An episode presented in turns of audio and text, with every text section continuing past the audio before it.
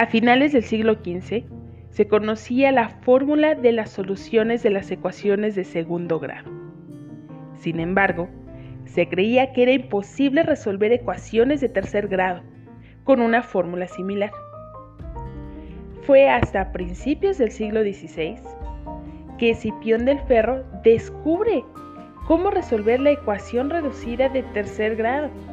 Él era un profesor de la Universidad de Bolonia, pero solo confió su secreto a su discípulo Antonio de Fiori. En aquella época era normal que los matemáticos, si querían adquirir un prestigio, retaran a competencias públicas a otros personajes. Así que al morir Escipión de Ferro, su discípulo reta públicamente al matemático Niccolo Fontana, también apodado Tartaglia. La competencia consistía en resolver en un tiempo determinado 30 problemas que llevaban ecuaciones reducidas de tercer grado.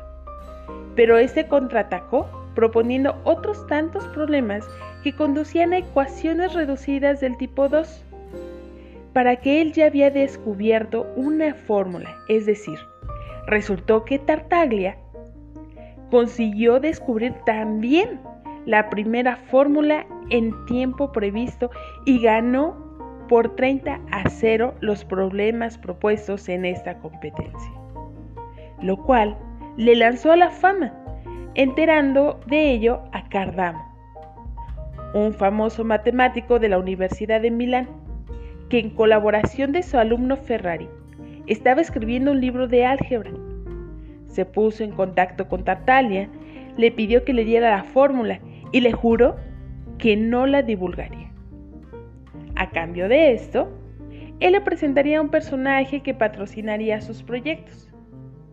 Y aunque con alguna resistencia, Tartaglia accedió.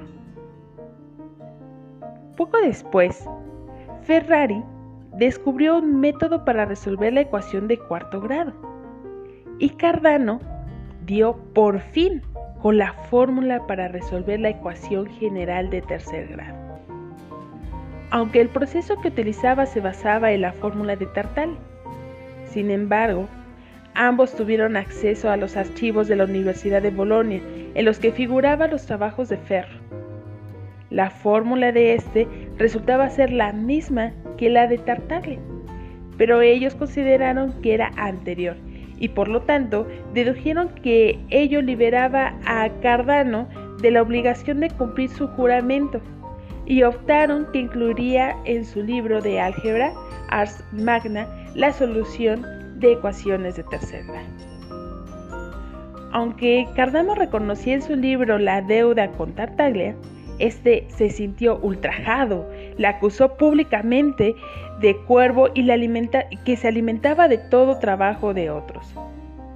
Curiosamente, a estas acusaciones respondió Ferrari, y este nuevo conflicto acabó en un reto que ambos ganaran claramente. La guerra entre ellos continuó realmente hasta la muerte de Tartar.